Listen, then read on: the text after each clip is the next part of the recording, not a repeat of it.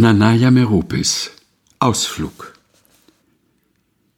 Heute trage ich alles in mir, was das eigene Leben wert, die Freude und die Traurigkeit, bin ganz für diesen Tag bereit. Ich fühle mich und schenke es dir, bereite dir ein warmes Mahl auf einem unbekochten Herd, vorbei der letzten Stunden Qual. Über sonnenfrisch geküssten Wiesen liegt ein gar wundersamer Schaum, als wär es unser Freundestraum, den wir so hell und wach genießen.